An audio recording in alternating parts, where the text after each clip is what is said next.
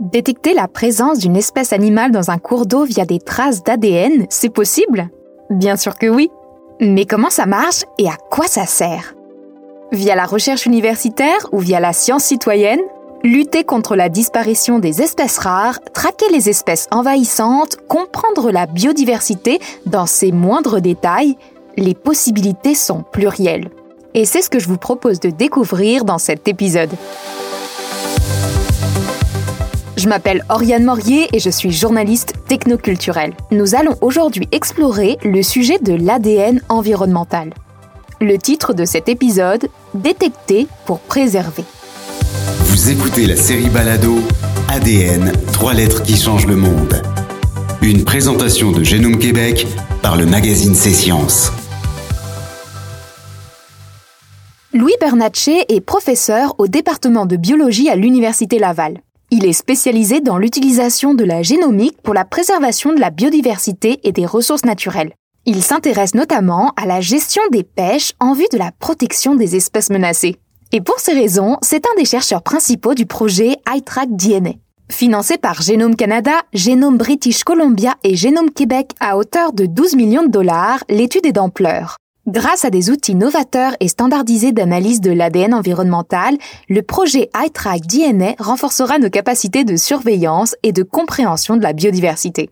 Louis Bernatchez me détaille le projet. Le Canada, c'est un pays très bien connu pour ses richesses, autant au niveau forestier, minier, par exemple, qu'on exporte abondamment. Mais aussi, on est très attaché à notre grande biodiversité. Donc là, au Canada, on est un peu à la croisée de chemin importante entre trouver le bon équilibre entre la conservation de notre biodiversité, la préservation de nos écosystèmes naturels, tout en permettant une exploitation durable de nos ressources naturelles. Donc, pour trouver le meilleur équilibre comme ça, ben, il faut acquérir le maximum de connaissances pertinentes et solides quant aux impacts que les activités humaines peuvent avoir sur nos écosystèmes et la biodiversité. Dans ce contexte-là, ce que le projet iTrack DNA a amené comme piste de solution, c'est d'augmenter l'efficacité de l'utilisation des approches de l'ADN environnemental dans le contexte justement d'amener la meilleure information possible dans les prises de décision pour trouver la meilleure équilibre entre préservation, conservation et exploitation de nos ressources naturelles.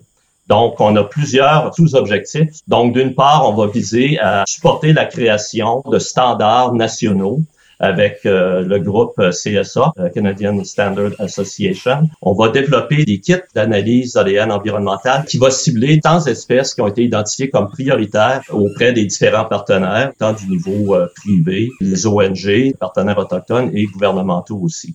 Et finalement, on va produire un guide qui va donc documenter les meilleures méthodes d'application de l'ADN environnemental dans un contexte de gestion et de conservation et aussi dans un contexte de développement de réglementation iTrack DNA est dirigé par un groupe de chercheurs affiliés à différentes universités. Louis Bernatchez m'explique la composition de l'équipe. L'équipe comprend au départ quatre co-leaders. Donc, je dirais que dans les quatre co-leaders, il y a deux leaders principaux qui sont euh, Valérie Langlois, qui est à l'INRS Eau, Terre, euh, Donc, elle va être impliquée sur différents aspects, autant les travaux de validation sur le terrain que en partie le développement des marqueurs et des études euh, expérimentales en laboratoire.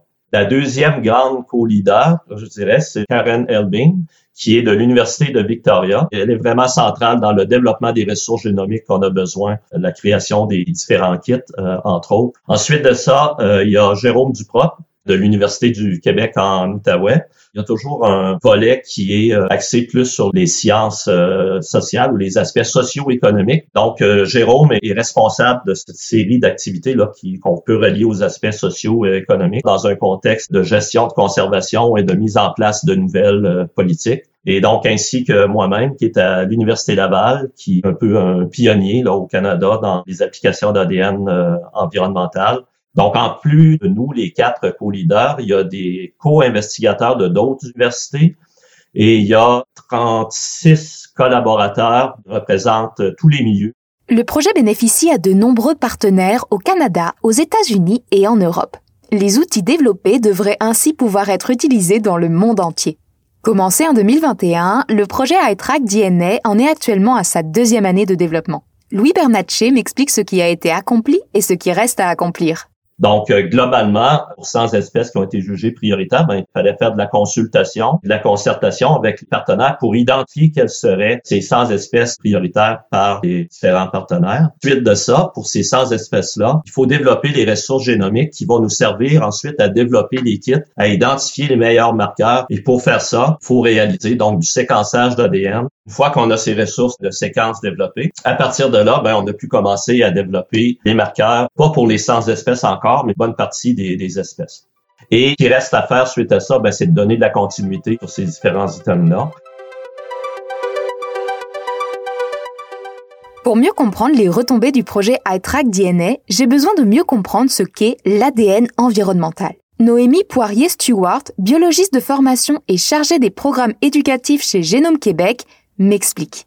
Mais je pense qu'avant de parler d'ADN environnemental, on va expliquer ce qu'est l'ADN. L'ADN, c'est une grosse molécule qui se trouve au cœur des cellules. C'est une molécule qui contient le code de la vie. Et ça, c'est ce qui permet aux organismes vivants de bien se développer, de se reproduire, de rester en santé. Et l'ADN, puisqu'il se trouve à l'intérieur des cellules, quand on dépose des cellules dans l'environnement, bien, on appelle ça de l'ADN environnemental. Comment on fait pour déposer des cellules dans l'environnement? Bien, on les perd, en fait mais ça nous arrive souvent. Imaginez euh, si vous avez un chat à la maison, il va déposer des poils dans son environnement. Nous, on perd des cheveux, on perd des cellules superficielles de la peau, mais c'est la même chose pour les animaux. Ils vont perdre leurs poils, leurs écailles, du sang, du mucus, des cellules reproductives. Et ça, quand on récolte un échantillon d'eau, de sol, d'air, on peut aller chercher les cellules qui ont été déposées. Mais à quoi sert l'ADN environnemental? Il existe plusieurs applications possibles. Louis Bernatchez me les détaille. Les analyses d'ADN environnemental à partir d'échantillons prélevés en nature peuvent nous permettre la détection hâtive d'espèces envahissantes. On peut penser aux insectes euh, ravageurs au niveau euh, forestier. On peut penser aux espèces comme la moule zébrée et la carpe asiatique. Et donc, l'ADN environnemental pourra permettre, par exemple, de détecter la présence d'espèces menacées dans différents types euh, d'habitats et euh, à partir de là, donc, d'établir des politiques de protection d'habitats pour de telles espèces menacées. Je demande maintenant à Louis Bernatchez de me donner des exemples de ces applications. En termes d'exemples concrets, euh, un, grand classique, par exemple, quand il y a des perturbations potentielles, par exemple par la construction de barrages hydroélectriques, faut qu'il y ait des études euh, d'impact. Et entre autres choses, ben, s'assurer que ces activités humaines-là viendront pas, par exemple, détruire l'habitat essentiel pour telle ou telle espèce menacée. Un peu comme je l'expliquais tout à l'heure, l'application de l'ADN environnemental dans un contexte comme ça peut vraiment augmenter l'efficacité de ces études d'impact-là en finalement en diminuant la lourdeur logistique pour détecter la présence d'espèces comme ça. Parmi les partenaires du projet, on compte plusieurs communautés autochtones, dont les cris. Mais pourquoi ces communautés sont-elles intéressées par l'ADN environnemental? Le chercheur m'éclaire sur la question. Donc, euh, c'est un incontournable de, de travailler euh, dans un contexte de collaboration étroite avec les communautés autochtones, parce que d'une part, je pense qu'on voit les Premières Nations comme les vrais gardiens pour la protection de nos écosystèmes. Et donc, pourquoi l'ADN environnemental pourrait être particulièrement d'intérêt pour euh, les partenaires autochtones? Ben, une fois mis au point, c'est des méthodes qui peuvent être potentiellement accessibles et les partenaires peuvent participer activement à la réalisation de, de projets. Peut-être même ultimement de réaliser eux-mêmes des analyses ADN environnementales dans un contexte hein, de devenir autonome en termes d'acquisition de connaissances de leur territoire, pas seulement sur les aspects de, de savoir traditionnel, mais d'application des méthodes, disons, occidentales de science, mais par les Autochtones. Dans ces conditions, la temporalité est clé. Le chercheur travaille justement sur une façon de mesurer précisément si une espèce est bel et bien encore présente dans le milieu. Une fois l'ADN ou l'ARN largué dans l'environnement, il y aura donc aussi ensuite un processus de dégradation. C'est pas éternel. Et, donc euh, de savoir, par exemple, si euh, l'ADN a été euh, relargué dans l'environnement par un, un spécimen d'une espèce donnée il y a un jour plutôt qu'il y a deux semaines, ben, c'est assez important si on veut, par exemple, si on est sur la trace euh, d'espèces envahissantes, par exemple. Dans le cadre du projet iTrack DNA, les activités de mesure de l'ADN environnemental sont faites par des équipes de recherche universitaires. Mais ces activités peuvent aussi être effectuées par des citoyens, ce qui leur permet de contribuer à l'avancée des connaissances scientifiques. Et c'est la visée du programme Mission ADNO organisé par Génome Québec. Noémie Poirier-Stewart m'explique de quoi il retourne. Mission ADNO, c'est une initiative de sciences citoyennes dans laquelle les jeunes vont aller récolter des échantillons d'eau dans un cours d'eau près de leur école. Donc, cet échantillon contient de l'ADN environnemental et ils vont filtrer l'échantillon d'eau et ils vont nous envoyer le filtre au laboratoire. Donc, notre laboratoire s'appelle le Centre d'expertise et de services Génome Québec. Donc, nous, quand on reçoit les filtres au laboratoire, on va extraire l'ADN qui a été emprisonné sur le filtre on va l'amplifier, donc ça veut dire le multiplier, et ensuite on va le lire. Quand on lit l'ADN, ça veut dire qu'on le décode lettre par lettre, et nous on appelle ça le séquençage. En faisant le séquençage de tous les fragments d'ADN que les élèves vont nous avoir envoyés, on va pouvoir associer chacun des fragments d'ADN à l'espèce qui a laissé ce fragment-là dans l'environnement. Donc, ce que ça va nous permettre de faire, c'est d'envoyer à la fin de l'année scolaire une liste des espèces détectées dans le cours d'eau qui a été échantillonné par les élèves. L'activité a touché de nombreux élèves. Noémie Poirier-Stuart m'en résume les retombées. Mission ADNO, c'est une activité qu'on offre depuis 2019.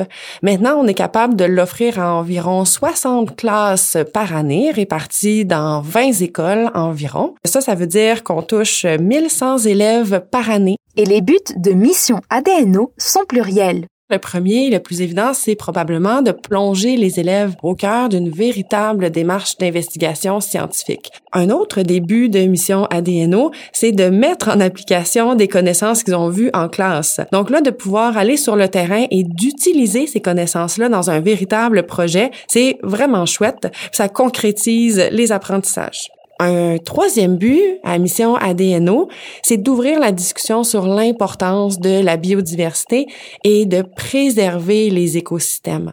Faire participer des citoyens aux découvertes scientifiques, c'est ce qu'on appelle la science citoyenne. C'est particulièrement important de permettre à des non-scientifiques de faire avancer la science. Cela permet de décloisonner la science en la rendant accessible à tous. La science citoyenne, en fait, c'est d'inviter les citoyens à faire partie du processus scientifique. En fait, je pense que ça veut montrer aussi que la science ne se fait pas que dans les universités, que dans les labos de recherche.